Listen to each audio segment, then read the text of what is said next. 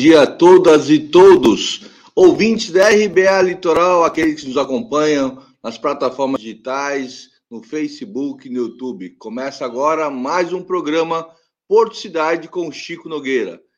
Sempre vamos trazer temas importantes, relevantes, referente ao Porto de Santos e também referente à nossa cidade. E hoje o tema é integração Porto-Cidade, mas também, sobretudo, solidariedade e cidadania. Antes de a gente começar o nosso debate de hoje, nosso bate-papo, a gente vai passar para vocês, como de costume, o quadro do Covid-19. Nós temos aqui uma análise de uma, semana atrás, né? a gente percebe que nós temos aqui uma diminuição dos ocupação de leitos de UTI vem caindo semana a semana. Hoje nós estamos com 34% de ocupação, e isso é reflexo da avanço da vacinação, né? Semana passada nós tínhamos aqui 404 mil pessoas, 554 doses aplicadas na primeira dose, e hoje, né? Semana agora, o quadro de ontem, atualizado, 421 mil pessoas, 798.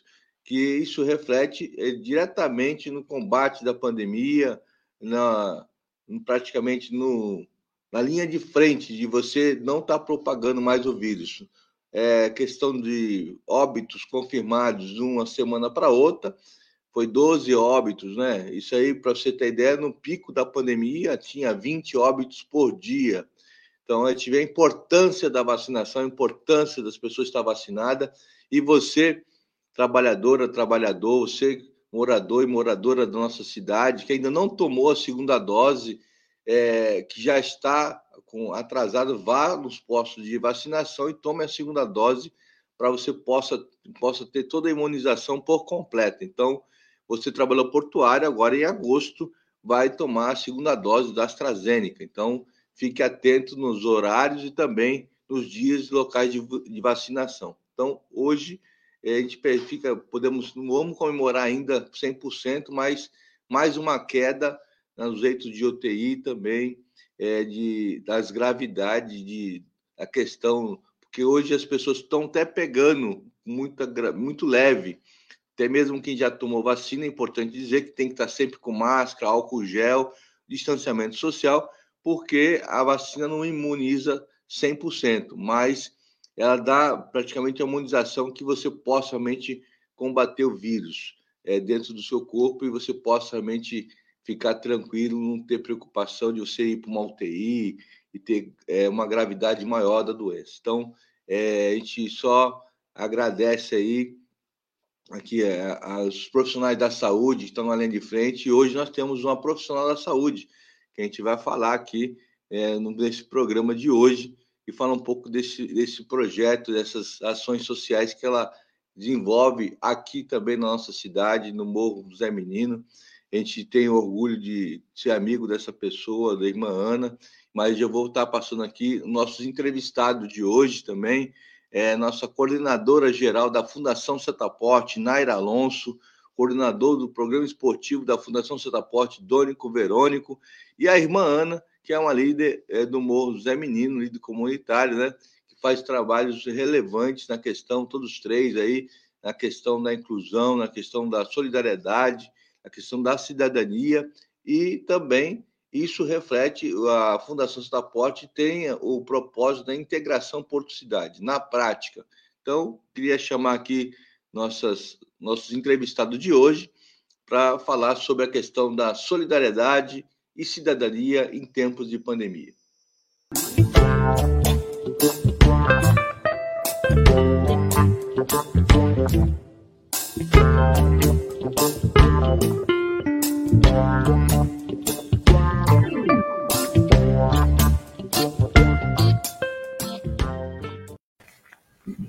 Bom dia, bom dia, Donald, Naira, irmã Ana. Bom dia.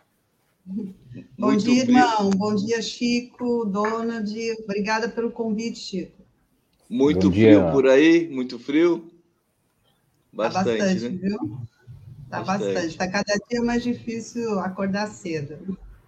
Ah, legal. Mas, ó, É, a gente tá, tem que agradecer a Deus aqui, esse momento importante nosso aqui, é, por estar aqui, né? Estar. É, Ficar de pé, viu?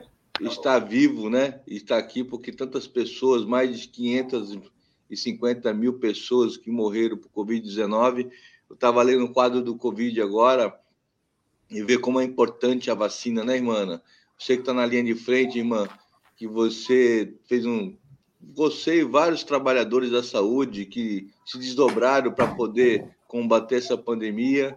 E a gente só tem a agradecer o, trabalho de vocês, viu, irmã? Eu queria até já passar para você aqui, irmã, que você falasse um pouco desse trabalho seu, que você, é, além do profissional da linha de frente, é uma líder comunitária, que tem um, um viés muito forte social na sua comunidade que a gente muito se orgulha do seu trabalho, irmã.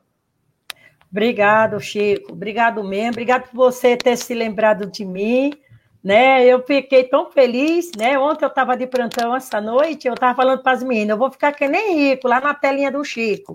Aí as meninas, quem é Chico, irmã? Eu falei, é uma figura de lá de santo, o vereador. Aí as meninas, que bom, irmã. Até passei para eles lá, para eles dar uma olhadinha.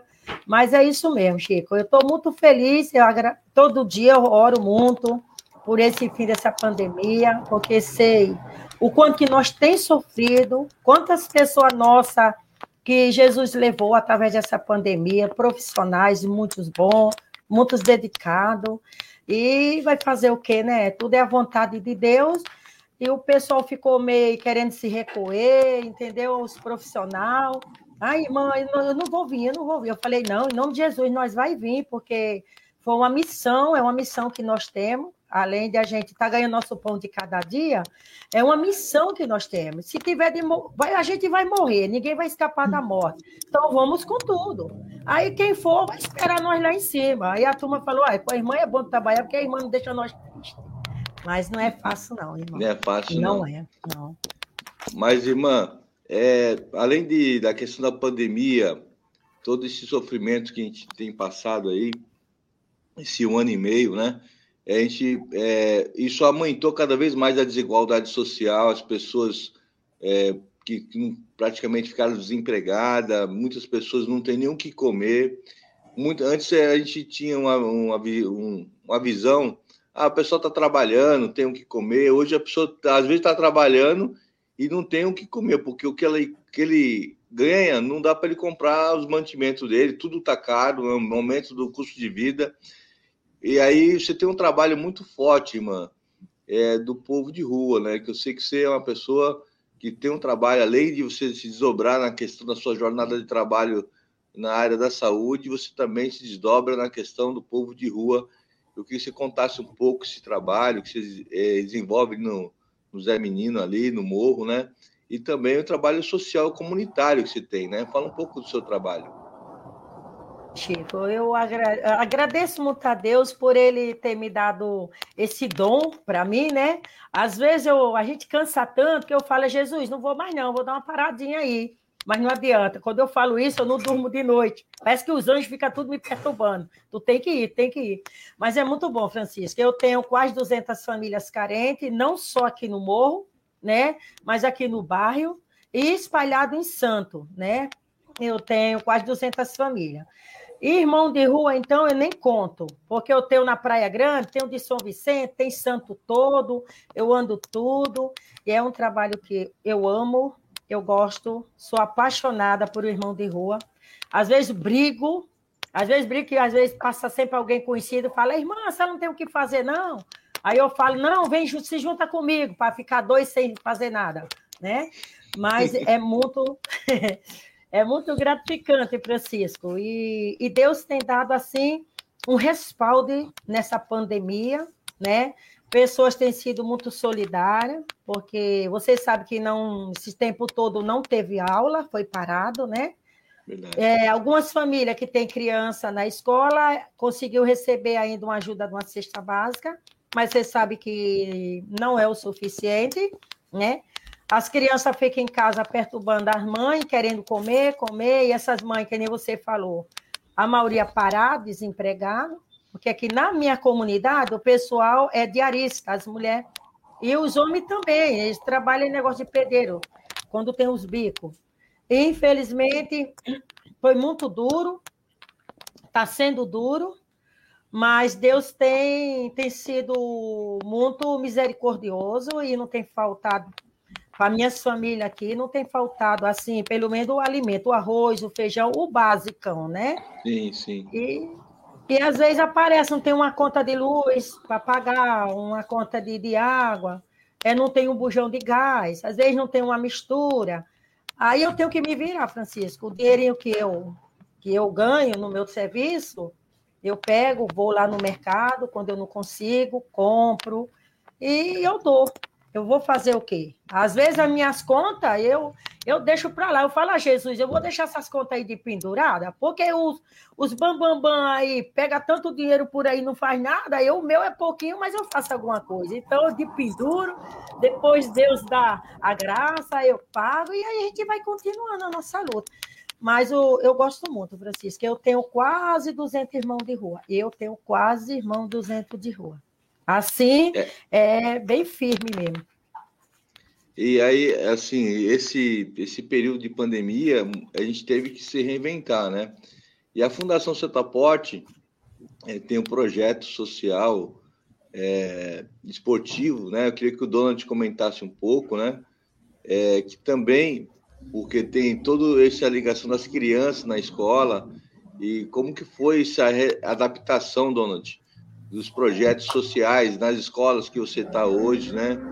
E fala um pouco sobre esse, dos projetos que você tem é, na fundação, que isso é muito importante, que a população entenda que acho que a fundação não parou, né? Ela mesmo com pandemia, ela não parou, teve que se readaptar, né?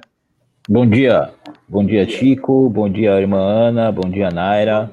Primeiramente bom agradecer dia. o convite de estar participando aqui, é um prazer, uma satisfação e sim, é, Chico, é, esse momento de pandemia é um momento muito difícil, né? Nós tivemos que nos reinventar, nos readaptar, nos, nos adaptar é, em nosso programa esportivo. Falando é, rapidamente sobre o programa esportivo, é um programa esportivo educacional. Aqui a gente a gente visa o, o a gente o, utiliza o esporte, a gente faz o esporte como uma, uma ferramenta de mudança social. A gente não visa é, descobrir talentos, ta atletas. A gente está aqui no momento de Olimpíadas, né? A gente vê muitos atletas, medalhas, resultados. Não é esse o intuito do, do, do não é esse o objetivo do programa esportivo da Fundação Setaporte. Aqui é um programa inclusivo. Todos e todas as meninas e meninos têm a oportunidade de fazer o esporte. A gente tem alguns princípios e é, e é sempre importante, né, Chico, enaltecer os nossos parceiros, né? Será que o Taigo tem aí? A gente lembrar dos parceiros que tem aí, aí os patrocinadores, a MRS, o CMDCA, que é o Conselho Municipal da Criança e do Adolescente, a Santos Brasil, a Roca, o Banco da Ecoval, Unimed, Cofico são os nossos patrocinadores. Nós temos aí o, o Sindicato Setaporte, as prefeituras de Santos e de Guarujá, e os nossos e acontece por meio do, do, dos, das leis de incentivo. Falando especificamente sobre esse momento de pandemia, a gente teve que adaptar, fazer aulas virtuais, aí teve uma, toda uma dificuldade, a irmã Ana deve é, ter é, se deparado com isso também. As crianças, nós estamos em regiões periféricas, temos seis núcleos aqui em Santos, São Manuel, Jardim São Manuel, Jardim Piratininga, Alemoa, é, Sabuó, Jardim Castelo e Rádio Clube, aliás, aproveitar para um, mandar um beijo aqui para os nossos pais e mães e o pessoal da equipe que está acompanhando. E essas crianças que moram nessas regiões, essas famílias, muita dificuldade ali com para acompanhar nossas aulas virtuais, com, por meio, pelo telefone, a questão da internet, uma dificuldade enorme, né? E aí a gente se deparou também com essa questão do desemprego, da questão é, da fome, e aí a gente também teve que, junto com, com o trabalho integrado da fundação né, em diferentes frentes, que a Nária vai comentar daqui a pouco, nos, nos nossos núcleos a gente tem, procurou atender ali, diante da, é, com a nossa capacidade, também fazer campanhas de entrega de alimentos, de cesta básica, E aí foi isso que é isso que a gente vem fazendo e, e agora nesse momento que você mostrou é, em relação à questão da pandemia, da vacinação que está avançando, o, o, o município lançou um decreto, né, o prefeito já liberando aí as atividades esportivas coletivas, as escolas vão voltar segunda-feira, então a gente também está voltando em todos os núcleos agora, e mais seguindo protocolos. Todos os protocolos de segurança, as crianças usam máscara durante o treino, tem a questão da, da aferição da temperatura, as, as aulas são reduzidas, com turmas reduzidas, e assim a gente espera que nesse segundo semestre temos muitas, muitas atividades assim programadas, daqui a pouco eu posso falar um pouquinho mais, e a gente espera que a gente consiga colocar tudo em prática agora no segundo semestre. Que legal, muito bom assim o trabalho social, o terceiro setor é, fez a diferença, tem feito a diferença é, nos bairros carentes dessa nossa cidade. E a gente precisa muito desse trabalho da Fundação Santa Porte, da Irmã Ana e tantos outros que, que realmente acolhem né, é, a, com projetos sociais as comunidades da nossa cidade. Então a gente fica muito feliz saber que vocês continuam na linha de frente e também não parou por conta da pandemia, né? Porque é um momento muito é, tenso para a família, os filhos dentro de casa, né? E você não ter o que fazer, e você vocês se adaptaram para poder atender as famílias e atender o projeto. Eu achei fabuloso isso e é sensacional. Tomara, com certeza, Deus vai nos iluminar essa nova caminhada daqui para frente com bastante sucesso nos projetos. E a, e a Naira, eu queria que ela passasse um pouco isso que o Donald falou, porque a, falando da fundação, você vai falar de, de tudo, né? Mas nesse momento de pandemia, Naira, a fundação teve que se reinventar também e ter um foco olhado para a área da solidariedade, né? Na questão, porque a fundação tem o seu propósito. Você pode falar um pouco do propósito da fundação, mas ela tem esse viés da solidariedade, e aí foi o momento que a fundação correu em campo em busca de alimentos, né? Para poder ajudar as famílias, desde o ano passado, essas campanhas que vocês desenvolveram, né? Fala um pouco, Naira. Bom dia a todos novamente, irmã Ana, dona de Chico, obrigada pelo convite. É sempre bom estar aqui na RBA. É, mas esse, essa ferramenta de, de, inserção social, né, da, da Fundação. Da Fundação Setaporte, exatamente. Da Fundação Setaporte. É, olha, Chico, nós não paramos, trabalhamos muito mais, com muito mais afinco, porque nós nos deparamos com desafios imensos, né? Não só com relação ao nosso público, as, as, é, aos que já são atendidos pela Fundação, quanto com a comunidade. E, é, porque nós, nós tratamos, nós atendemos pessoas. A nossa finalidade da Fundação existir é transformação social. Nós lidamos diretamente com a vida das pessoas. É, e, e, os projetos são ferramentas que para que nós possamos alcançá-las, seja pelo esporte, seja pela qualificação profissional, seja pelo lixo eletrônico. Então, esse vínculo ele é, ele é permanente e importante. E nós, e nós atuamos em áreas de vulnerabilidade social, de intensa vulnerabilidade social. Uh, mas com o advento da pandemia, nós nos deparamos com a situação da precariedade, é, da fome, do desemprego, porque é, os nossos pais, as mães, elas estão já por terem nessa situação de vulnerabilidade, eles já estavam na informalidade, né, Chico? Já tinha um emprego, não tinha aquela segurança de uma CLT, de uma carteira assinada, de um emprego. Não, tá todo mundo vive, já estava vivendo de bicas, porque a gente já tinha 13 milhões de desempregados no país. E a nossa região não, não, tá, não foge dessa realidade. Então, quando veio a pandemia, parou-se, parou-se o bico, as pessoas não podiam sair de casa, tinham que viver como? Então, a, a, a, fundação não parou com relação às atividades, a gente teve que nos reinventar, mas principalmente para manter o vínculo com essas famílias, manter o vínculo com esses assistidos, para que a gente pudesse saber o que estava acontecendo com eles. E uh, por isso foi a reinvenção, né? Para esse trato com a solidariedade.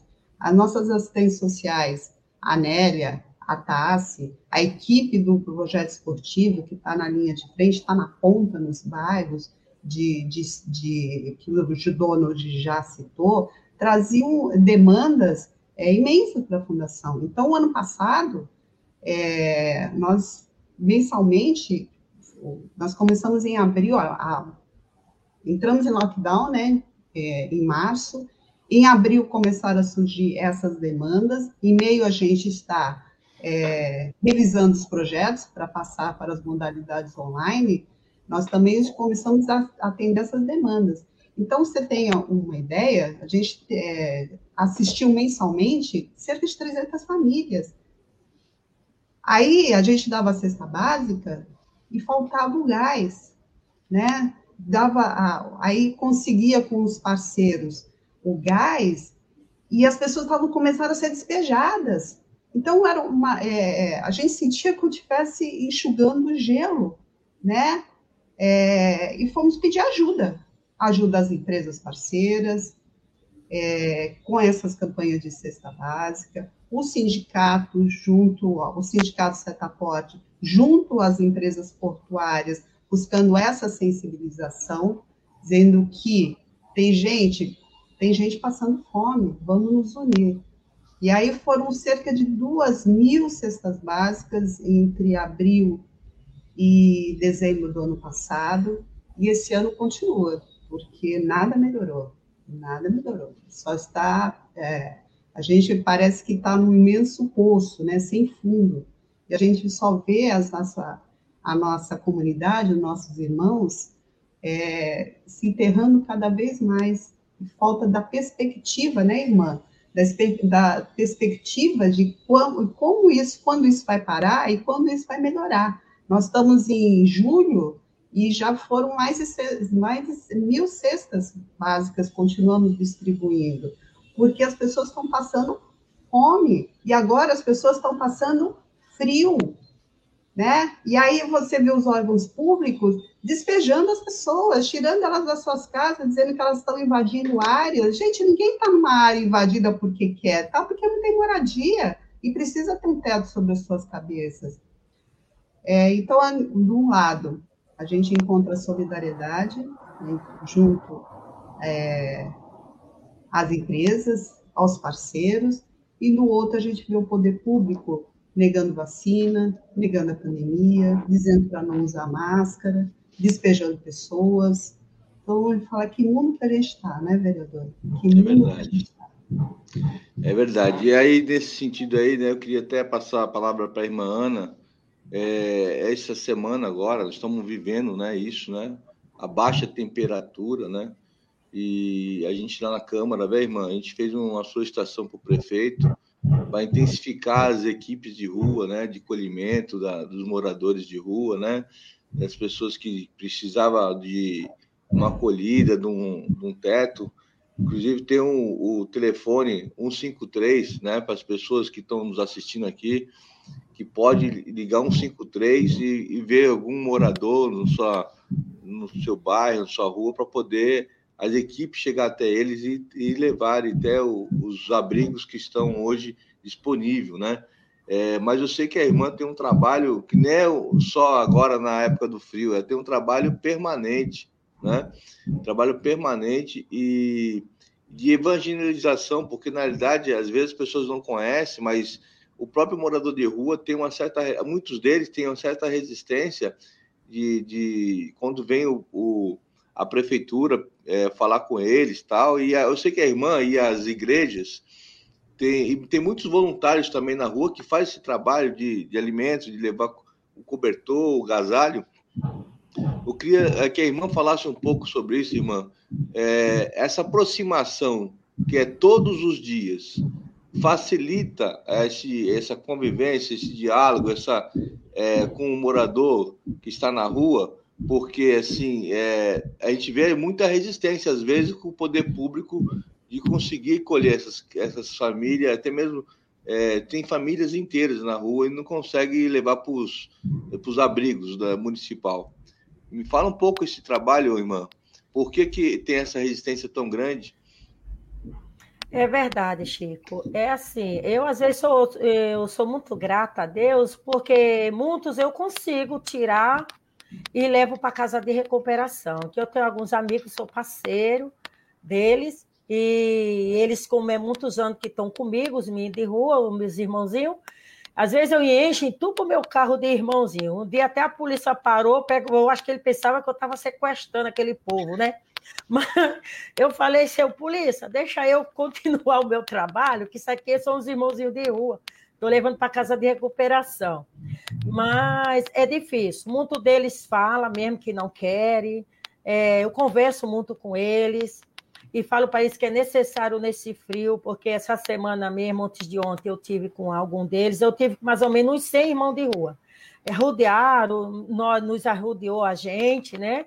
E realmente a gente viu as necessidades, mas nós não tinha cobertor suficiente para dar para todos. Mas aqueles que não tinha pegado nada, aí nós deu. O pessoal do Cortiço também é um pessoal muito necessitado, muito, muito. E eu também, é, a gente ajudou também, deu. E aí eu sempre converso com eles, eu ponho eles na minha conversa, que é necessário eles mudarem de vida, porque ele, muito deles tem família, e eles falam, irmã, mas eu não sei onde estão mais a minha família. E o pessoal lá do meu serviço, lá na Praia Grande, no Pronto Socorro, eles sempre estão me ajudando a é, procurar família de, desse povo. E eu também envio muita gente para a sua cidade, a sua terra natal, Francisco. Eu é. ajudo muito, muito mesmo. Às vezes eu vou aqui na rodoviária, tem gente na rodoviária que já me conhece. Fala, quanta passagem a senhora quer, irmã? Porque às vezes eu compro duas, três, quatro passagens para pagar de três, quatro vezes no cartão, eu passo, arrumo roupa, deixo eles todos bonitinhos, levo eles é, em algum lugar que a pessoa possa cortar o cabelinho deles, deixo eles bonitão, boto eles dentro do ônibus. Quando eles saem de viagem, eu vou me embora para minha casa. Eu tenho encontrado muita família desses irmãos de rua, Francisco. Tem coisa que eu faço que o povo não sabe, só quem está junto comigo mesmo né? É. Mas é difícil. É difícil, eles têm uma resistência muito grande, e eu falo para eles para ir para o abrigo daqui, é, da, o abrigo da prefeitura, é, porque ela tem, existe uma regra, e eles não querem cumprir essa regra. Existe um horário de entrar e um horário de sair. E eles são, eles são fogo, viu? Eles são fogo. Mas eu não faço só isso, né? Porque nem você falou. Eu evangelizo, dou uma palavra de conforto, falo de Jesus, convido eles para ir numa missa. Um dia desse, Francisco, eu peguei, combinei com uns 30. Aí, aí eu peguei, levei roupa um dia antes, de noite, aí deixei numa casa de um vizinho lá, onde eles ficam ali por perto. Aí, quando foi assim de tardezinha, mandei eles se arrumarem, se arrumaram. Aí nós fomos andando, levemos ele, aí eu levei ele ali, fica ali na Baquita, né? Fica ali pertinho que o meu público mais é o meu público dali, da Baqueta, porque eu já morei, morei muitos anos no Curtiço aqui em Santo, ali na Campos Sales, perto do mercado, né? Então, hum. é, eu e meus irmãos nós fomos criados ali, fomos soltos ali, criados ali, né? Aqui na Campos Sales. Então, o meu público é, é, de irmão de rua é mais ali. E aí eu levei, quando eu cheguei lá, Aí a capelinha ficou com bastante gente lá sentado, tudo bonitinho, né? Assistindo ali a missa. Eu fiquei tão feliz com aquilo dali. E às vezes, quando tem alguma coisa especial, quando é dia da. da é, é, quando a Baquita é dia da Santa Baquita, ou Nossa Senhora do Monserrat, eu gosto sempre de convidar eles para eles estar lá presentes, assistindo a missa. E é assim, Francisco, não é fácil, é difícil, tá? Porque as pessoas não valorizam muito. Você sabe que esse trabalho não é valorizado. Verdade. Nós somos criticados, tu sabe disso, né? Fala, irmã, você não tem o que fazer, não. Vai cuidar das criancinhas pobres, irmã. Esses caras não querem nada. Mas sabendo eles, Francisco, eu não estou me orgulhando, mas eu tenho orgulho. Francisco, eu já tirei, eu já tenho uns cinco médicos da rua é jornalista, é, jornalista, advogado. Francisco, eu tenho muito testemunho. Eu tenho muito testemunho. Eles não são daqui, é do Rio de Janeiro, é de lá do Paraguai. Francisco, você não tem noção. Do norte, então, nem se fala. E eu tenho tirado muito esse povo, esse povo voltou à vida normal. É um orgulho meu, bom. Francisco. Amém, amém, amém. Muito bom. Eu vou fazer um programa só com esse depoimento. Mas eu queria te deixar registrado aqui, você que está nos assistindo, é, ligue 153 para ajudar um, um, morador de rua e, e, fazer com que as equipes cheguem até eles, né? 153, 24 horas, tem o Ciacole, Casa do Inverno, Albergue Noturno, Casa Xodo, é, Cia Abrigo, Casa das Anas, para que a prefeitura possa fazer esse trabalho e, com certeza, o trabalho de evangelização, o trabalho das equipes, você que tem um trabalho solidário, continue, porque o povo de rua, cada um, cada uma tem uma história, que a irmã Ana colocou, cada um tem uma história. E nós não podemos estar aqui para julgar ninguém, mas sim de poder ajudar, dar a mão, ser solidário. E seria é, esse aí é o nosso papel aqui nesse momento tão difícil que todos nós estamos passando. Nós vamos um breve intervalo aqui e a irmã Ana tem também um compromisso, fica à vontade, irmã Ana, e a gente volta já já. Ó, oh,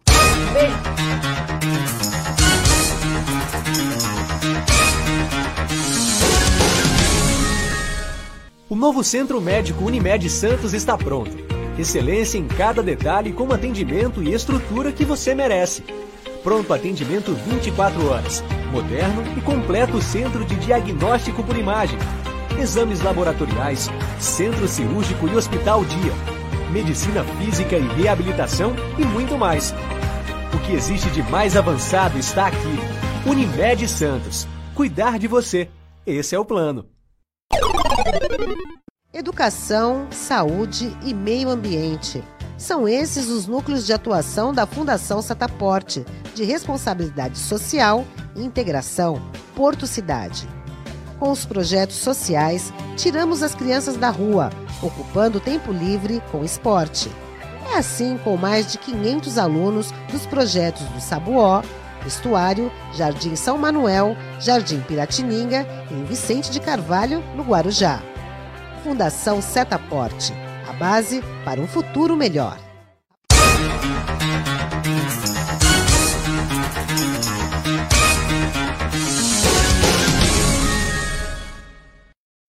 Estamos de volta ao programa Porto Cidade com Chico Nogueira, falando de solidariedade e cidadania. Estamos de volta aqui, vamos chamar nossos, nossos convidados, né? Irmã Ana, aqui o Donald Verônico e Naira Alonso. A irmã já, já, já saiu. Ô, irmã, irmã, irmã Ana.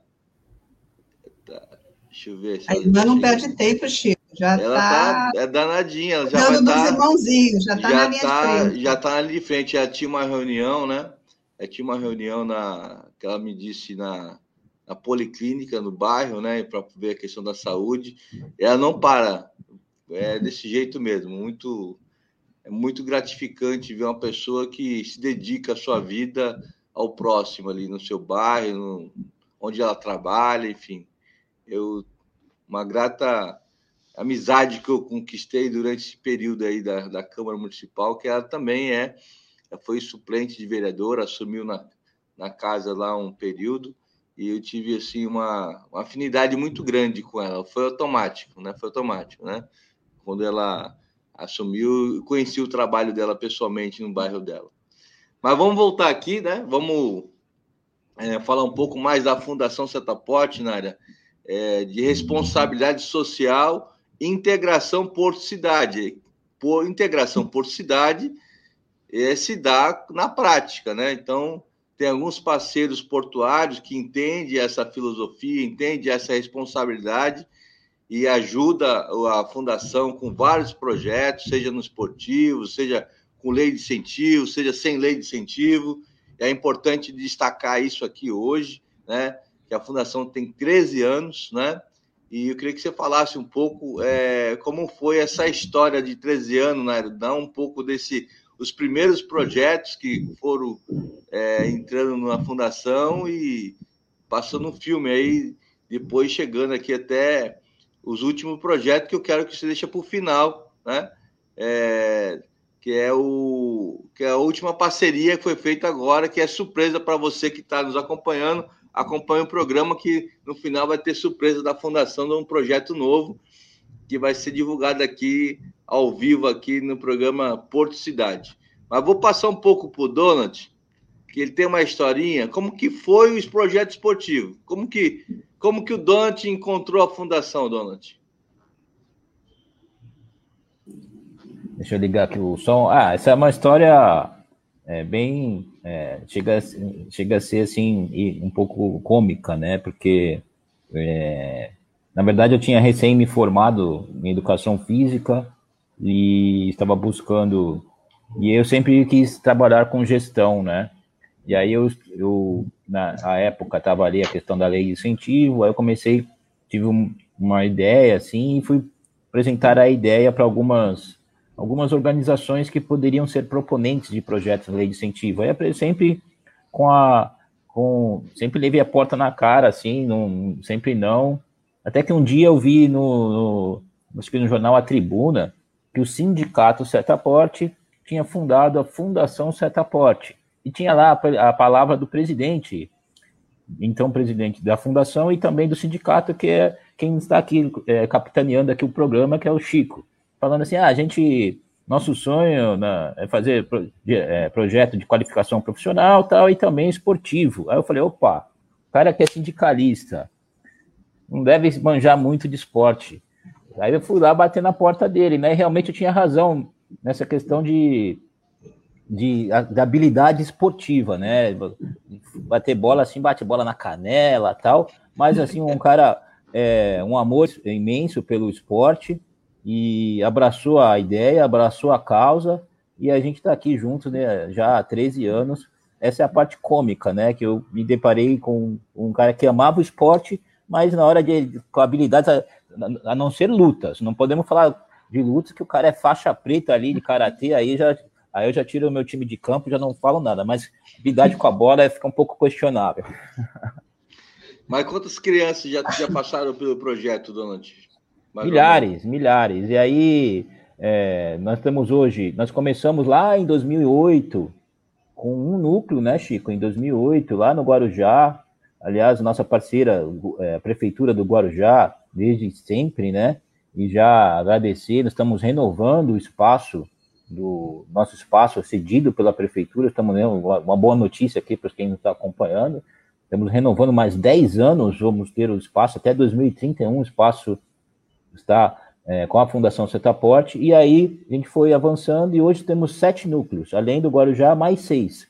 Então, já convidar as pessoas que as inscrições, as inscrições estão abertas, nós oferecemos judô e futebol no Guarujá e aqui em Santos o futsal. E ali, como eu falei dos parceiros, eu aquela, aquele slide estava um pouco desatualizado, porque a gente também tem um parceiro, um novo parceiro muito bacana, espetacular, na verdade, que é o SESI. Então, o Núcleo Alemoa, as atividades serão no SESI, uma parceria muito é, boa para a Fundação e para o SESI também. Uma, a gente vai somar forças, vamos fazer um trabalho integrado, para principalmente focando nas crianças e adolescentes do bairro Alemoa, que também é um dos bairros vulneráveis aqui da, da cidade de Santos. Quais são os projetos, quais são os, os núcleos para as pessoas que estão nos assistindo e queira participar e queira ir até a escola para poder fazer inscrição, quais são os núcleos que nós temos hoje em Santos? Você citou bem, comentou bem a questão da escola.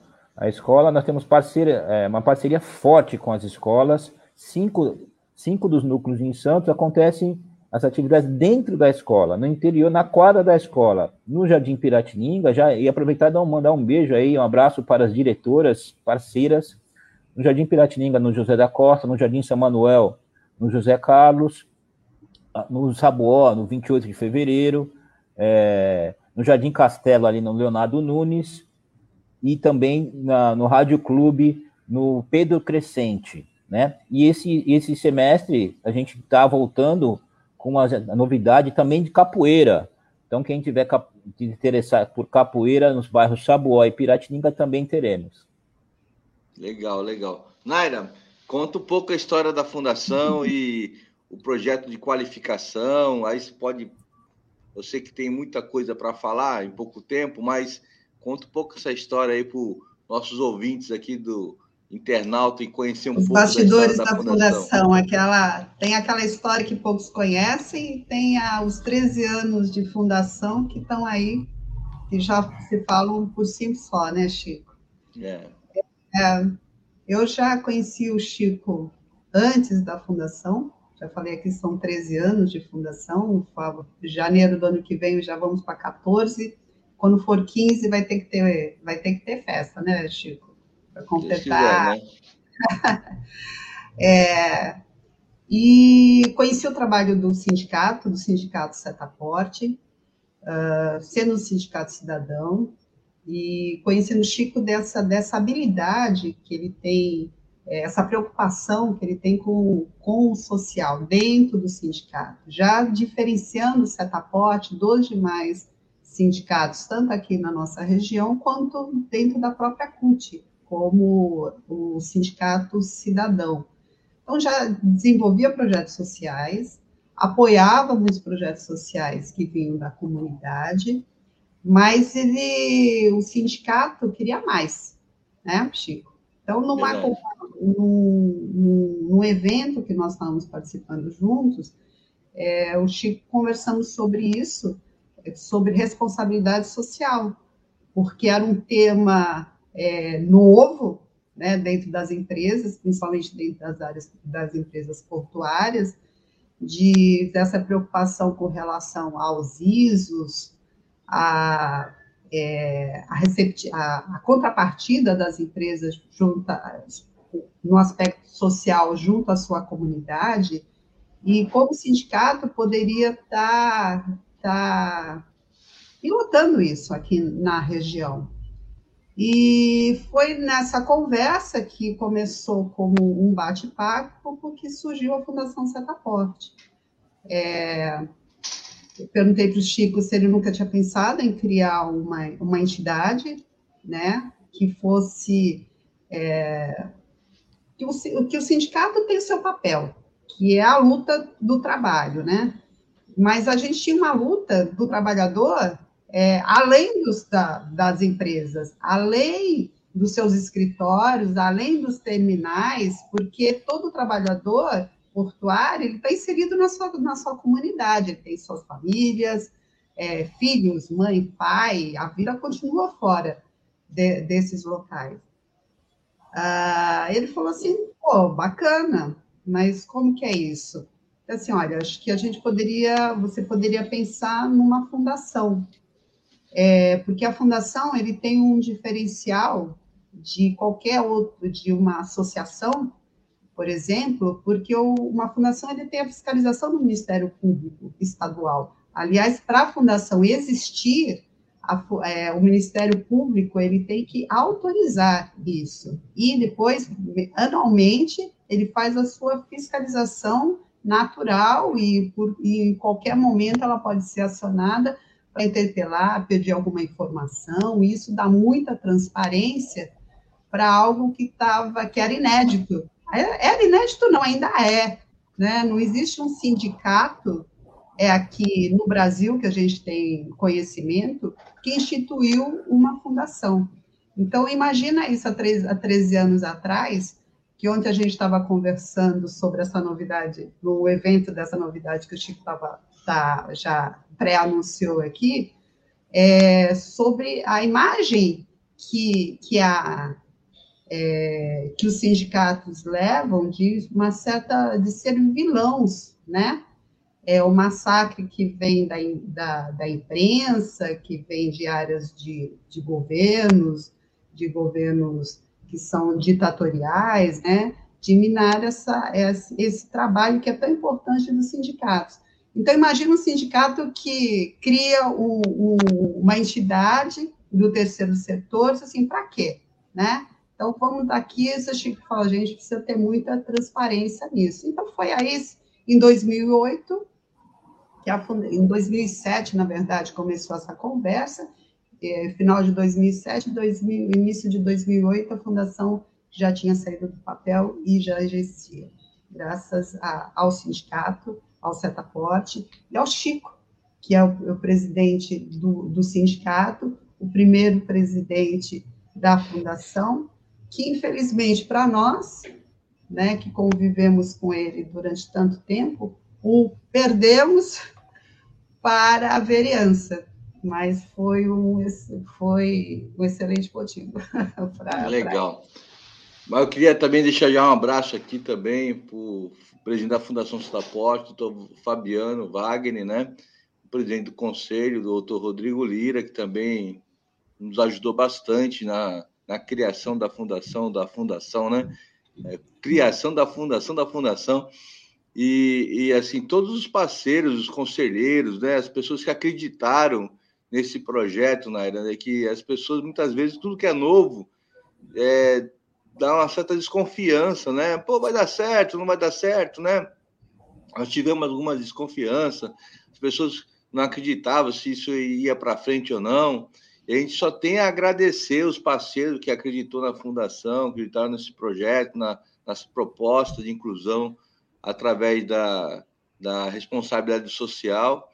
E assim, a gente fica muito gratificado porque deu oportunidade para muitos jovens a se qualificar. Eu queria que a Naira falasse um pouco sobre isso, do agente logístico portuário, quantas pessoas já se passaram no agente logístico portuário, depois veio costurando cidadania, lixo eletrônico, jovem aprendiz Nossa. e tantos outros projetos que vieram com, com apoio do empresariado, com apoio social, com as parcerias com as prefeituras, como o Donald colocou aqui, Guarujá, de Santos, né?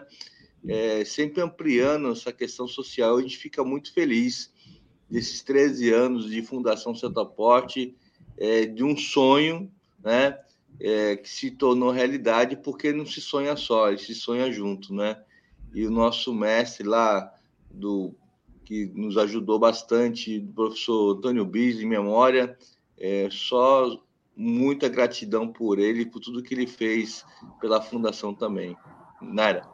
A fundação, é, é, ela começou exatamente para aquilo que o terceiro setor existe, é, aqui no Brasil, né, para fazer o que o governo não faz. É, em 2008, a grande discussão aqui nessa, na nossa região, em Santos principalmente, por causa é, do porto, era a qualificação profissional, era quem qualificaria os trabalhadores portuários, quem, traba, quem qualificaria ou requalificaria é, os trabalhadores portuários, os avulsos, os vinculados, e era um jogo de empurra, a Marinha jogava para a prefeitura, que jogava para o governo federal, e, e eram as empresas que tinham que fazer, e ninguém fazia. E aí veio é, o agente logístico portuário da Fundação Setapote, foi o primeiro projeto é, de qualificação profissional, e esse foi o primeiro projeto realizado pela Fundação, que hoje já se tornou um programa permanente.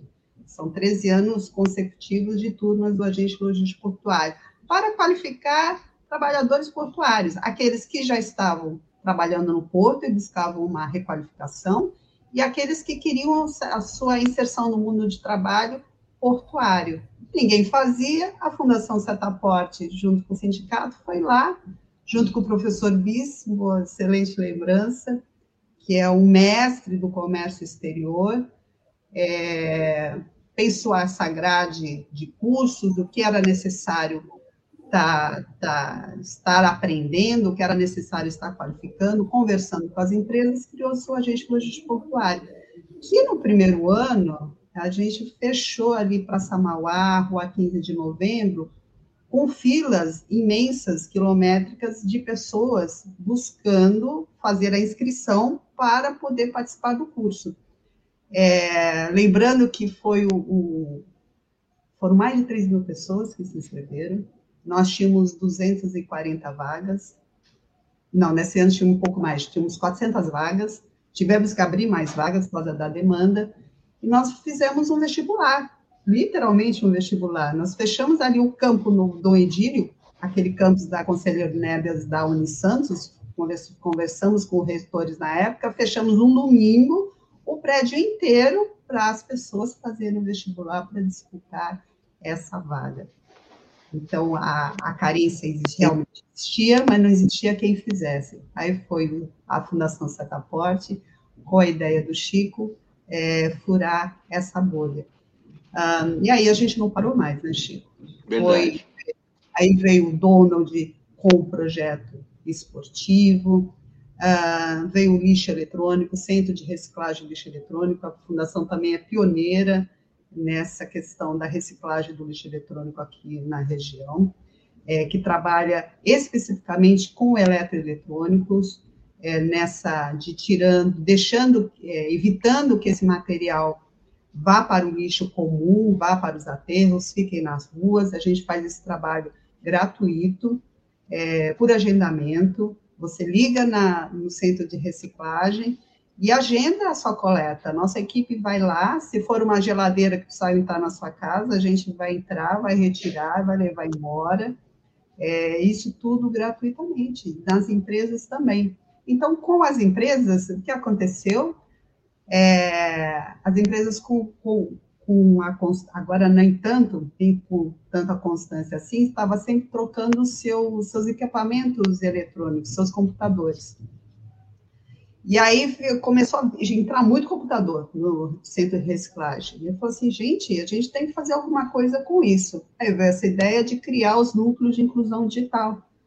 É, em vários bairros da cidade, em parceria com entidades de outras entidades também do terceiro setor, que já, já faziam um trabalho bem importante na sua comunidade, é, tinha um espaço, cediu um espaço físico, a fundação entrava com a adequação das, das salas, é, adequação das, dessas salas, né, colocando as bancadas, as cadeiras, os computadores, treinando os estagiários uh, para dar essas aulas para a comunidade. Então, começava de manhã e até à noite, direto com aulas.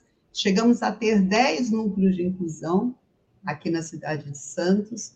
É, infelizmente, a gente teve que é, fomos afetados pelas questões econômicas de patrocínio, falta de patrocínio, porque o terceiro setor é assim mesmo, se não tiver patrocínio, se a gente não tiver um apoio, a gente não consegue sobreviver, porque nós não, não temos renda própria, né?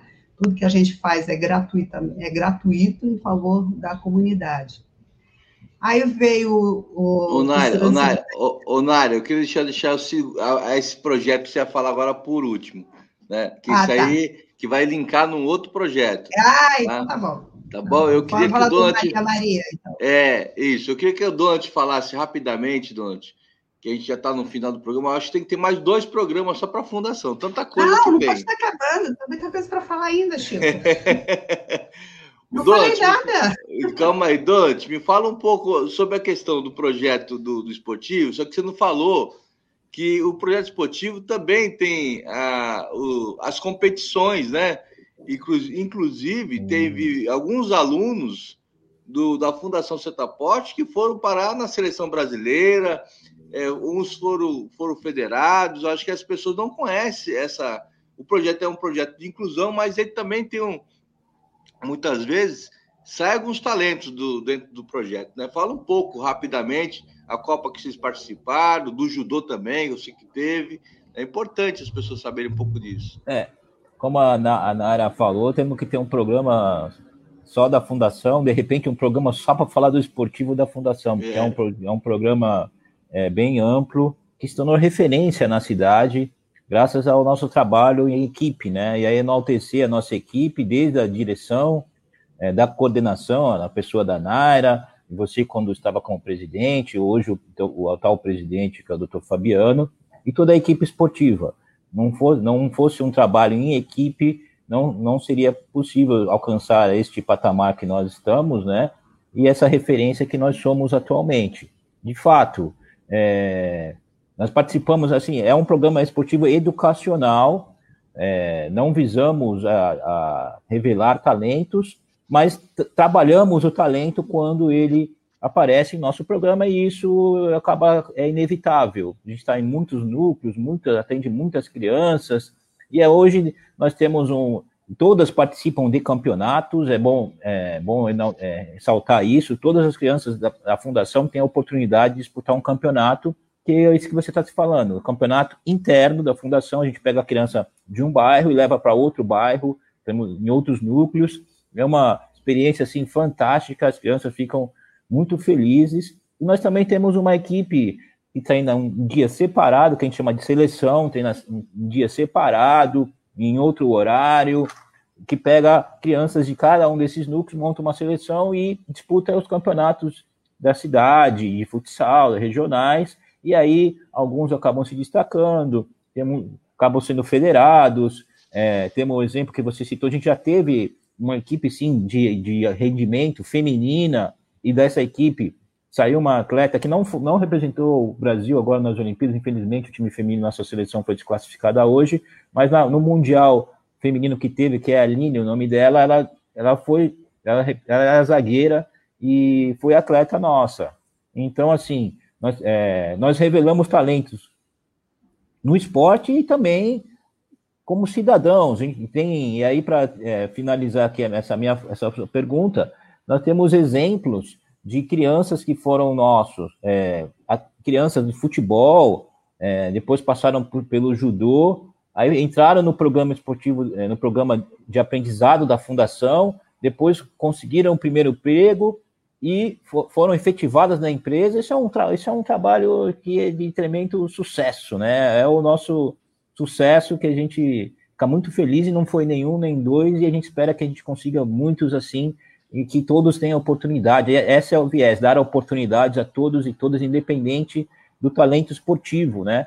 Todos e todas, esse é um dos princípios, né? Que todos, um dos nossos princípios do programa esportivo é que é, ensinar o esporte a todos. Esse é um princípio de inclusão que envolve a questão de gênero, questão racial e até, é, até a questão de, de crianças com deficiência. Nós estamos incluindo e trabalhando.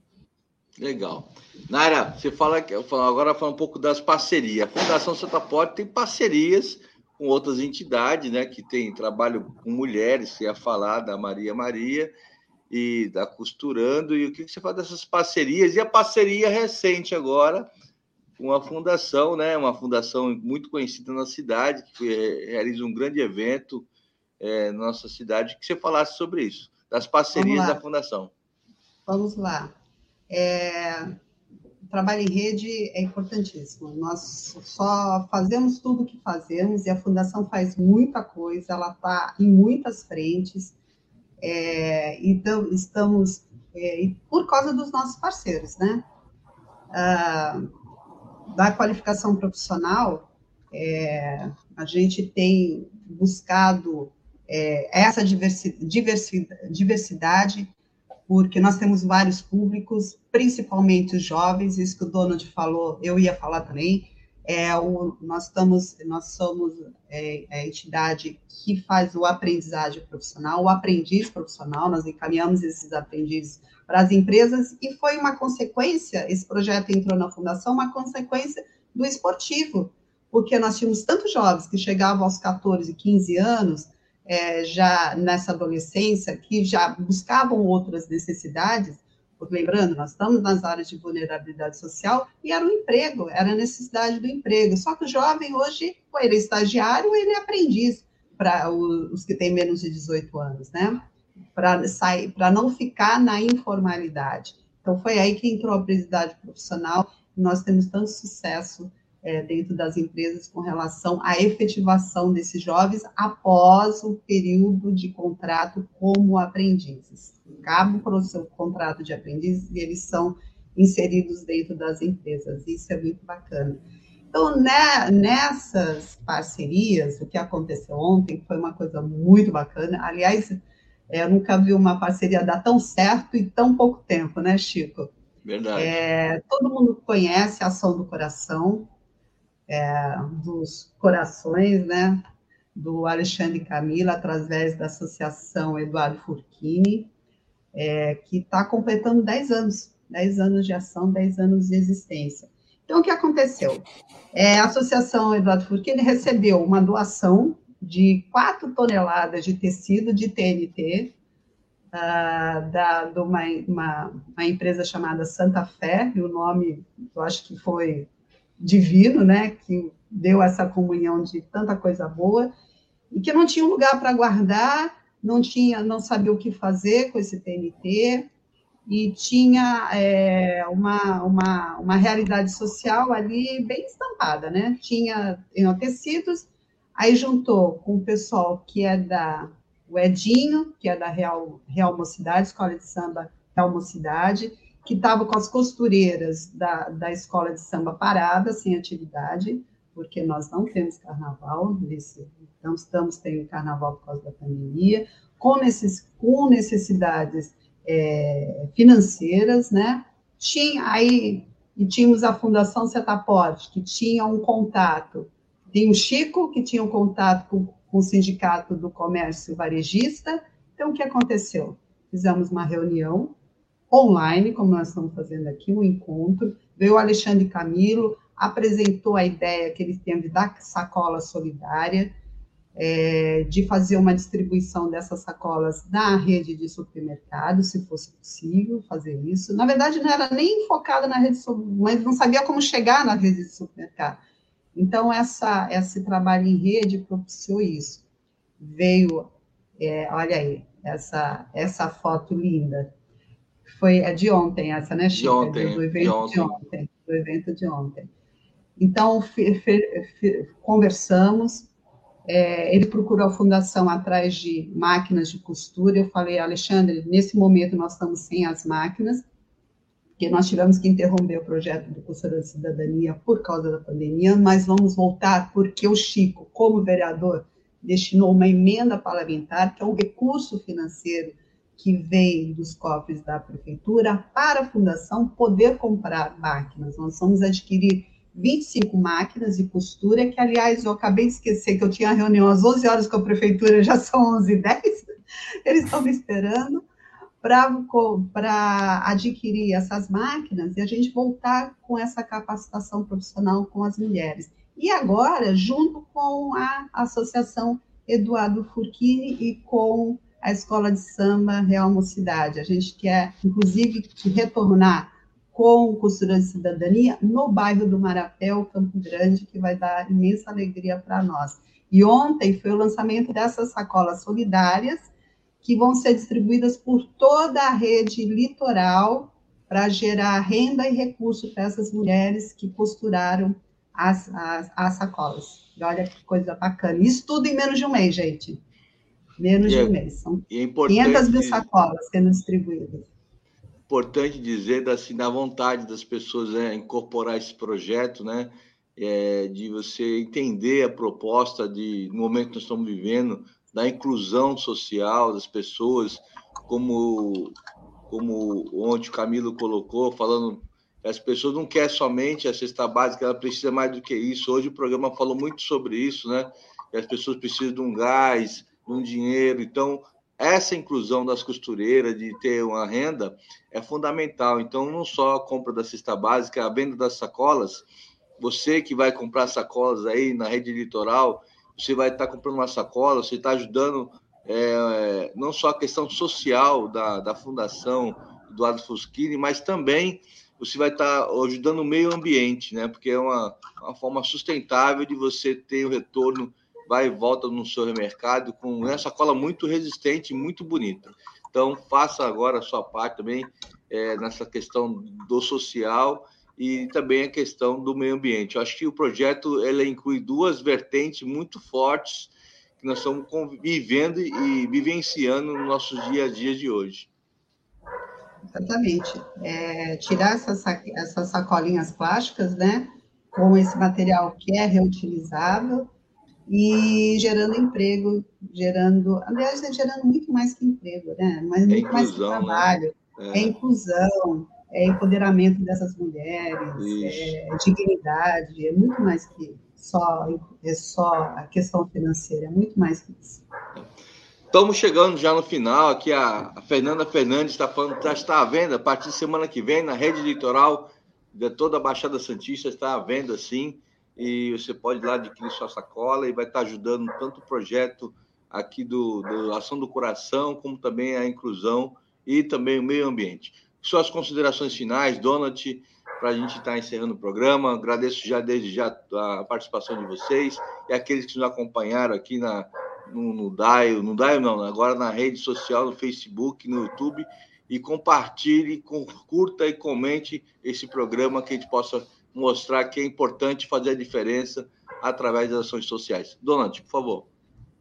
Agradecer a participação, mais uma vez o convite, é, Chico, parabenizar pelo programa, parabenizar também a, a Naira, é, a pessoa da Naira e toda a fundação, principalmente nessa nova parceria, realmente sensacional, espetacular.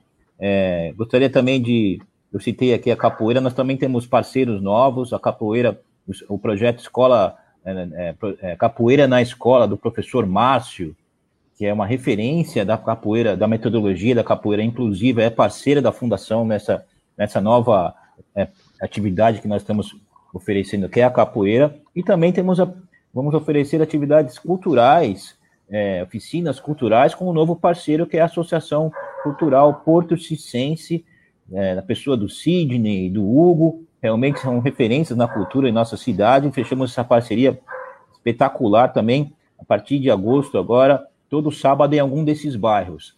Para concluir, é, fazer um convite para quem está nos ouvindo, as, as, inscrições estão abertas em algum desses dos nossos sete núcleos.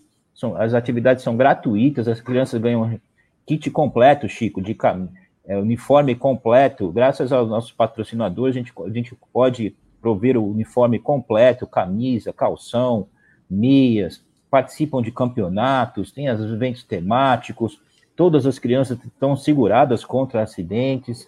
Graças à parceria do Sindicato Setaporte, a gente consegue oferecer o tratamento dentário, enfim, é uma, um leque de, de benefícios que o programa traz para essas crianças. E também não esquecer do acompanhamento escolar. E aí, só para terminar, você disse e comentou um dos das consequências do efeito da pandemia foi essa questão da evasão escolar é, muitas crianças e adolescentes foram prejudicados. A gente só vai saber o tamanho desse prejuízo daqui a um tempo, né? Não, consigo, não conseguimos mensurar o quão é, é, prejudicial foi na vida escolar dessas crianças, mas uma coisa já está notória que é a questão da evasão escolar. E a Fundação Setaporte está junto é, nessa linha de frente, com, com, faz parte da comissão ali no CMDCA, e a gente quer que as crianças voltem para a escola. E o esporte, por meio do esporte, a gente é, com certeza é um atrativo que a gente é, consegue atrair as crianças e fazer um trabalho com a família e com as escolas. Esse é o tripé: fam é, família, Fundação Setaporte e escola juntos em prol do futuro de nossas crianças. Obrigado, Donat. É, é, fundamental esse, esse tripé para poder a gente ter a retomada aí da, do, do normal, né? Depois da, da pandemia e ter aí as crianças nas escolas, importantíssimo. Parabéns, viu, Donante? Parabéns é, pelo projeto, pela sua dedicação ao esporte e também a dedicação à fundação. Parabéns mesmo. Muito obrigado. Obrigado. Naira, suas considerações, sei que você está correndo para uma reunião, mas suas considerações para a gente terminar o programa. Olha, é, a gente tem que fazer um programa só falando de várias horas só falando da fundação, a gente conseguir falar nem um terço aqui do que a fundação realiza, Verdade. do que a fundação faz. É, então, eu vou convidar todos e todas para curtir as redes sociais da Fundação, o Instagram, o Facebook, entrar no site da Fundação, onde lá nós temos um detalhamento de todos os nossos programas e projetos já dando um spoiler aqui, que nós vamos ter novidades, fiquem de olho, que vamos abrir novos cursos de qualificação profissional, é, que já estão saindo do forninho, e principalmente aqui, Chico, agradecer essa equipe maravilhosa da Fundação Setaporte, que são pessoas que vestem a camisa e que, é, que se dedicam, se dedicam suas vidas ao próximo. Né? Então, se a fundação só faz o que faz há tanto tempo, porque ela tem uma equipe muito guerreira, ela tem uma diretoria comprometida, um conselho fiscal, um conselho curador de pessoas sensacionais que estão é, tem, é, é, são totalmente voluntários dentro da fundação e fazem um trabalho excepcional que são pessoas excepcionais, e essa equipe maravilhosa, né? É, de todo o pessoal da, do administrativo, as assistentes sociais, o grupo do, do esportivo, o grupo da, do pessoal da qualificação profissional, o pessoal do lixo eletrônico, é, são pessoas muito especiais. Essas crianças que são, esses jovens que são o nosso objetivo de transformar a vida deles, poder fazer a diferença na vida das pessoas. Então, é um momento, é uma alegria poder estar sempre falando da Fundação e divulgando esse trabalho que a gente tem muito orgulho de fazer. Legal, legal, muito bom. É, tá passando as imagens aqui da, das ações sociais da Fundação, né? É, entrega de cesta básica, enfim, é, mostrando os projetos do lixo eletrônico. É, Vamos voltar com o bazar, viu, Chico, do lixo eletrônico. Que Estamos legal. O pessoal está tá até tá ansioso na questão do bazar. Ah, Ontem na, no, no, no esportivo estavam perguntando. Eu queria só agradecer aqui a presença de vocês dois. Vamos voltar sim para falar mais da fundação. A fundação tem Maria Maria, tem as outras parcerias para se, se aprofundar aqui nos projetos, né? E, e, divulgar também essa relação. Maria Maria vai abrir inscrições, viu, Chico? Ah, ah, que legal. Vamos, vamos trazer aqui para a gente falar. E queria só agradecer e falar que a Fundação Sinopote já é uma referência na cidade, na região, né? Uma referência nacional e que faz um papel importante de, da questão de políticas públicas na nossa cidade de Santos, Guarujá, e já teve em São Vicente também. Só tenho a agradecer todo o apoio da, dos patrocinadores, da toda a equipe, das pessoas que acreditaram. E hoje eu não estou mais lá, mas você sabe que meu coração é da Fundação sempre. Eu estou sempre com vocês, apoiando agora na Câmara Municipal. E assim, lá eu consigo apoiar outras entidades também, que têm um trabalho muito bonito na nossa cidade e a gente tem que avançar, avançar na questão social. Eu acho que essa questão do, da responsabilidade social faz a diferença, é um braço do poder público. Parabéns a vocês, parabéns à Fundação, parabéns à irmã Ana pelo trabalho na comunidade. E você curta esse programa, compartilhe, que nós possamos ser aí, é, mostrar que é possível fazer sempre um pouco, um pouquinho mais para o próximo que está do seu lado. Um forte abraço a todos vocês. Fique com Deus. Até o próximo programa. Tchau. Tchau.